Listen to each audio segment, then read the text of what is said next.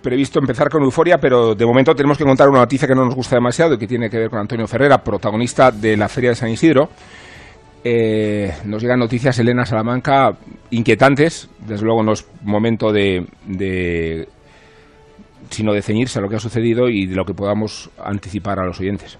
Pues sí, porque bueno, según ha, informado Gonzalo Bienvenida en El Mundo, una última hora es que ha sido hospitalizado, ¿no? Antonio Ferrer tras caer de un puente, eh, pues eh, del río Guadiana, cerca de, de, Badajoz, y ha sido trasladado al Hospital Universitario de Badajoz. Es tiempo de ser prudentes, de ver qué ha podido suceder.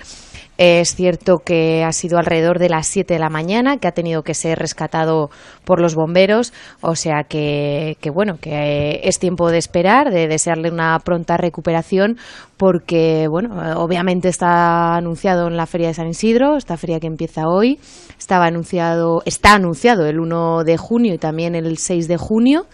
Eh, abriendo cartel y el 7 de junio. Son tres tardes las que está Antonio Ferrer anunciado aquí en Madrid y bueno, pues a esperar qué ha sucedido, saber qué ha sucedido y lo principal, cómo se encuentra el matador de toros de, bueno, nacido en Ibiza, pero, pero de, Extremadura, de Badajoz, después de, como les contamos, pues esa caída desde un puente al río Guadiana y que ha tenido que ser rescatado por, por los bomberos. Hoy tenemos de